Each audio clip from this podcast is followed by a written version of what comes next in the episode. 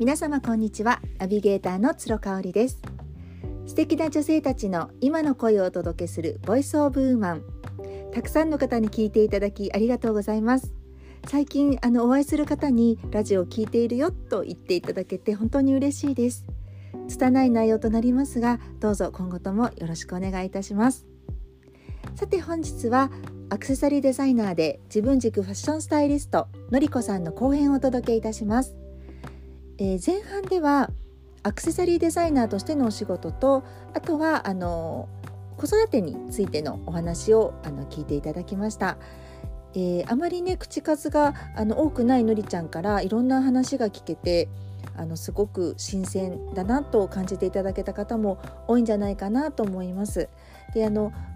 関西をね拠点にされている方なのでなかなかあのー他の地域の方々と接点がないかと思うんですけれども彼女の場合はその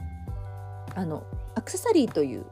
そういうツールを通してあのいろんな方とつながれるっていうそういう手法もお持ちなんですよね。あのオンラインで展開をされていますのであのインスタグラムとかホームページとかを見てご興味ある方は是非アクセサリーの方もあの見てみてください。では後編はですね、えー、2つ目の職業である自分軸ファッションスタイリストについてお話を伺っています。えーと、特にねやっぱりあののりちゃんがいつも言っているのがそのファッションはおしゃれであるとかおしゃれでないとかそういうことではなくてやっぱりそのあの常に対等であるということをねあの言ってますね。そして楽しむこともあのそれが一番だというふうにおっしゃってますのであのそういう思いなんかもお話しいただいています。どうぞ最後までお聞きください。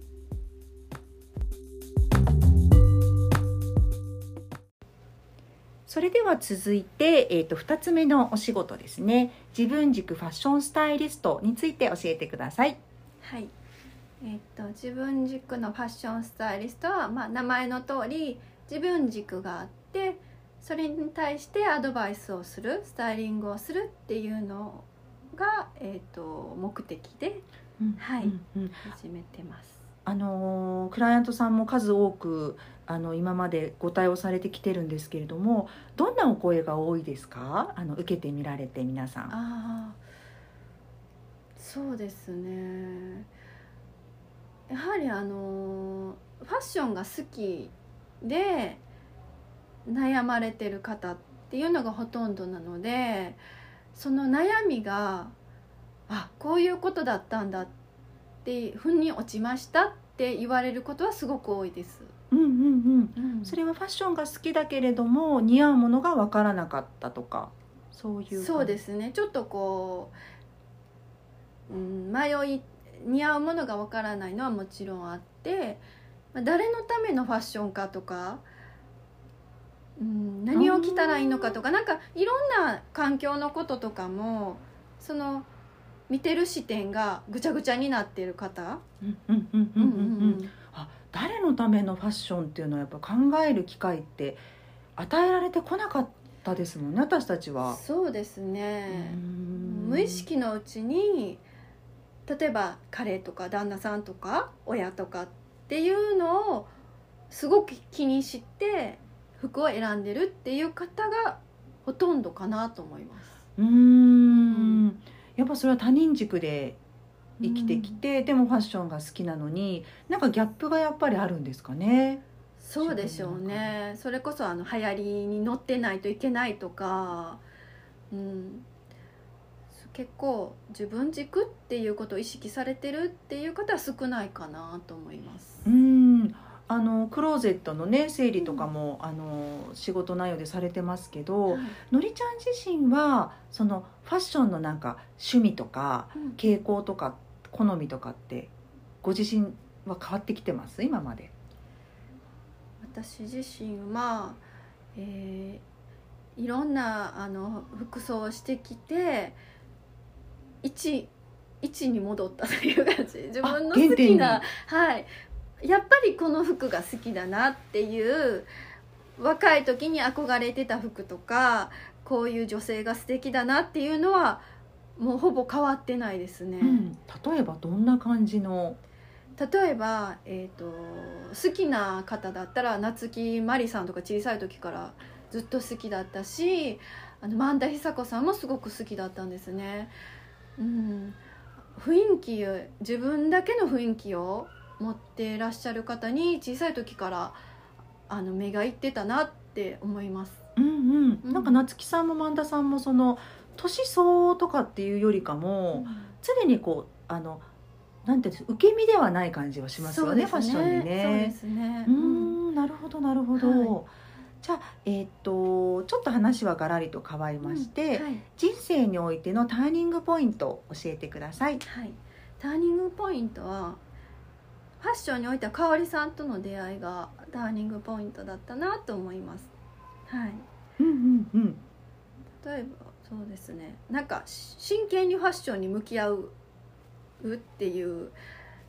時間をもらったっていう。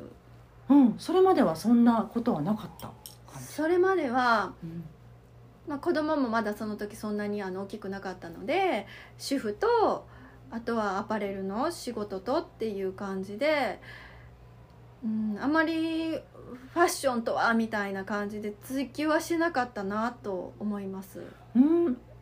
あのおしゃれは私たちインスタグラムで知り合ってるんですけど、はい、あのおしゃれは好きだったよね？もともとはね。そうです服は好きですね。うん。なんかこう向き合うなんて言うんでしょうその気合というか、そういう熱量みたいなものが変わってきたって感じですか？うんとそのアパレルを働で働いてる時にただ単にセンスであ似合う似合わないこれがあのすごくおすすめですみたいなことは自分の感覚だけしかなくってじゃあなぜって言われた時にえなんとなくみたいな理由がなかったのでそれをもっとあのちゃんとした紐付けというか理由を知りたいなとかっていうことを考えて、うん、いいったかなと思います。うんうん、あのね今養成講座の講師もされていて、あの人を育てるってこともされているので、やっぱり感覚だけだと人に伝える時にちょっとわからないだろうね。うん、そうですね。わ、うん、からないからそのきちんと言葉にして、明確にっていう資料とかに落とし込む必要があったってことですもんね。そうですね。で、うん、あの販売員でもやっぱりその理由って言える方ってなかなか少ないと思うんですね。例えばみんなが持ってるからとか、うん、例えば今流行りだからとか、うん、なんかサイズが合ってるか合ってないかぐらいの知識でおそらくその人自体の例えばあのもちろん生活環境とかも絶対考えてないと思うんですけど、あの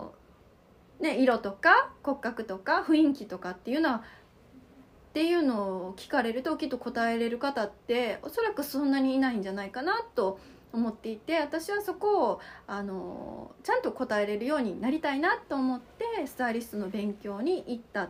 ていうあの経緯があります。うん、確かに店員の方で骨格が見れて、うんえーと、カラーが見れてっていう人っていないよね。そうですね。で顧客の方だったらもうファッションとかライフスタイル、うんうん、ファッションの好みなんか分かってると思うんですけど、はい、やっぱりそのポッと来た一元のお客様に対して、うん、そこまであのトレンドは関係なく、うん、心から寄り添うアドバイス接客っていうのは本当に難しかったですよね今まではね。そうですね、うん、おそらく顧客の方にもぱりあのここのお店の中にあるものでっていう限りもありますしその方が好きなものにすごくきっと寄り添ってる、似合うものっていうよりか好きなものを勧めるっていう、うん、方が多いかなと思います。あのね、ファッション動向とかも、あのサービス内容でされていますけれども、はいはい、すごい喜ばれるんじゃないかなと思うんですよね。骨格もカラーも見てもらえてて、ね、メンタルの部分でもお話をされていて、うん、それを踏まえた上で買い物に行くってなると、うん、なかなかお友達とかではね、うん、選べないようなものを選んでもらえるっていう安心感がありますよね。そうですね。あのやっぱり自分でもやってても思うんですけどあの専門の人に任せるっていう価値というかあのやっぱり時間も短い例えば23時間で6着選ぶとかって1着選ぶだけでも1日仕事だったりするところをそれだけピタッと合うものを短時間で選んでもらえるっていうのは私はすごくあのまあ、自負してるっていういうではないんですけど、まあ、すごくおすすめだなとは本当に心から思ってます。うんあのクローゼットのね、あのー、まあ、整理整頓というかそれものただ単に断捨離をしてくれるだけじゃなくて、はい、コーディネートの提案もしてくれるんですよね。そうですね、うん、あの自分軸っていうのはやっぱり自分で選ばれた服っていうのは自分のことをよく知っていて好きなものだったり似合うものっていうのはクローゼットに必ずあるのであのその中から新しいものをたくさん買っていくっていうよりかはまずはあの自分のクローゼットをきっちり確認してあの似合うものどういうものかっていうのを持ってるものどういうものかっていうのを把握するっていうことはすごく大事かなと思ってます。あのちょっと難しいかもしれないんですけどいろんなタイプのお客さんがいるので、うん、のりちゃんが今までそのクローゼットを邪魔した方で、はい、大体これは持っといて損はないよっていうアイテムとかってありました？もう靴でもカバンでも何でもあのいいんですけど洋服とかでも。あそうですね。やっぱり紺のパンツ？うん。は案外持ってなかったりちょっと生地が例えばすごくあのファストファッションで選んでしまってたりとかっていうのがあるので紺のパンツはちょっと一ついいものを持ってればスニーカーだったりヒールだったりっていろんなシーンでも使えるかなと思います。うん、黒ではなくてネイビーなんですねそこは。そうですね、うんうんうんうん、黒ってあの実は似合う方ってすごく少ないのであのフォーマル感が際立ってたりとかちょっとあの男性的だったりとかっていう割と黒って実は個性がある色かなと思ってます。うん、確かにネイビーは、あの合わせるものによってガラッと雰囲気変わりますもんね。そうですね。うん。じゃあ、えっと、今なんか興味のあることとか、うん、これからの夢なんかあったら教えてください。えー、興味のあることはなんだろう、まあ、個人の人の、まあ、これからも継続してあの一人一人の方の似合う服っていうのをじっくりアドバイスできるスタイリストになっていきたいなと思ってます。うん年間で契約とかっていうメニューも作ってらっしゃいますもんね。はい、そうです、あの単発ではなくてってことですよね。まあそうですね。できたら、うん、あのずっとスタイリストによりそ寄りかかるっていうよりかは1年間春夏秋冬自分の似合う服に向き合っていただいてで次の年は自分であのしっかり選んでいけるようなアドバイスっていうのはしたいなと思います。あのすごい面白いなと思ったのがあのシーズンごとに、うん、えーと、のりちゃんがセレクトしたその方に似合うだろうと思う、はい、予算に応じた服を、うん、えーと、箱に詰めて送るっていう、うんはい、あの遠方の方でも受けられるっていうサービスをね、はい、始められて、これなんかお客様からのリクエストがあったって。そうですね、あのそれこそあの時間なくてあの子供にも手がかかるし旦那様のこともしないといけないしっていう方であのでもちゃんとした人前に出てちゃんとした格好しないといけなくてっていう方にはあの方がいらっしゃったので、うん、その方にも丸投げしたいって家族のことも全部あの決めてほしいって言われてあじゃあ一回やってみようかなっていうのがきっかけではい作りました。確かに女性っておしゃれが好きだけど、うん、優先順位がどうしてもやっぱそこに行けない時期ってあるよね、ね、ただ何を着てもいいっていうわけではないので、うんうん、そういう意味ではこう全てあの分かってくれる人に頼るっていうのは新しいサービスだよね。そうですね。うん。じゃあこれからの夢ありますか？これからの夢は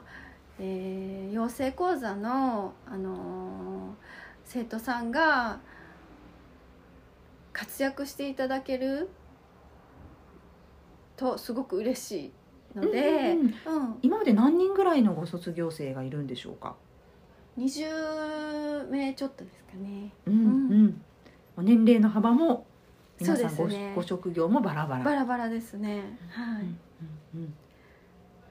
そのサポートをしていきたいみたいな。サポートをしていきたいのともちろんあの新しくあのスタイリストになりたいっていう方の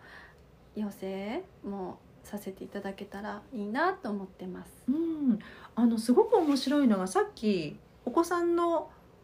時の話で、うん。あんまり末っ子だから自分がね人の世話するのがあの苦手というかあんまりそこにあの注力してなかったって話だったんですけど、うんうん。やっぱ今ののりちゃんだと本当にそういう意味では誰かのサポートをしたいとかっていう気持ちがすごく強くなってるってのがまた不思議だよね。ああそうですね。でも子供に対しても小さい時より今の方がすごい可愛いなって思っていて人としてもすごい面白くてだんだん自分の自分形成がされていくと、うんうん。私は興味が持つのかなと思っていてなので養成講座とかやはりその方の夢とかあの意思っていうのがそこにすごくあるのでそれをサポートできるまたそのあの成長されていくあの姿とか活躍される姿を見るっていうのは好きなのかなと思います。ああじゃあもうやっぱ自分軸がある方のサポートをするっていうのがやっぱりのりちゃんの仕事のスタンスなのかな。ああそうですね。うん。やっぱ子供はね自分軸形成するまでに結構ね時間が時間がかかるもんね。うん。ああそういうことか。よくねなんかあの可愛いおばあちゃんになって、はい。一日中縁側でねこううんお茶を飲んでるような、はい。そういう可愛いおばあちゃんになりたいって言ってるんですけど、うん。どうでしょう？なれそうでしょうか？うん。もうちょっと器広げて。どんなことを言われても大丈夫よって言えるおばあちゃんになりたいですね。うん確かにね。やっぱ年を取ってこう愚痴がすごく多くなっちゃうおばあちゃんか、うんうんあの全部受け入れてニコニコしているおばあちゃんって、な何が違うんだろうって思うもんね。そうですね。うん。結構ね世間に出ると批判されることも多いですから、うん。なんかそうじゃない場所ってあったら、まあ、子供たちにしろ大人でもあのそういう場所があるってすごく癒しになっていいのかなと思う。そういう場所が作れたらいいなと思ってます。うんうん、なんか今そういうちょっと落ち込んだ時とか疲れちゃった時って、うん。なんかあります？そうストレス解消法とかリラックス法とか。リラックス法は仕事のことを考えることも結構リラックスにも入っていてあとはひたすらあのお天気のいい日に外を見てぼーっとするっていうのは小さい時もずっとしてたので、それはあのずっと変わらなくストレス発散の方法です。うんなんかあの PR したいことってあのちょうどね展示会のお話をさせていただこうと思っていて、います。2回目になるのかな？あのね。ゆりママちゃんと。はい。うんえっと10月の18と19にえ違う10 18と19の金土そうですねうんうん金土の、えっと、11時から5時まで、えっと、心斎橋のえっとアクタスのビルの中の7階のホワイトハウスさんのオフィスのところをちょっとお借りしてえっと展示会をさせていただこうかなと思ってます。うんはい、あのちょっとねこれ後編なんでもしかしたらもう会期が終わっちゃってるかもしれないんですけど、はいはいあの基本的にオンラインで受注はいつもされていますよね、ジュエはいあのアクセサリーに関しては。はい、そうです。はいあのちょうどプロフィールのところというかあの、えっとプロフィールとホームページのアドレスを貼っておきますのでぜひじ自分軸のファッションスタイリングの方でもご興味ある方あとはニュエリーの、えっと商品にご興味ある方もアクセスしてみてください。ありがとうございます。今日はありがとうございました。ありがとうございまし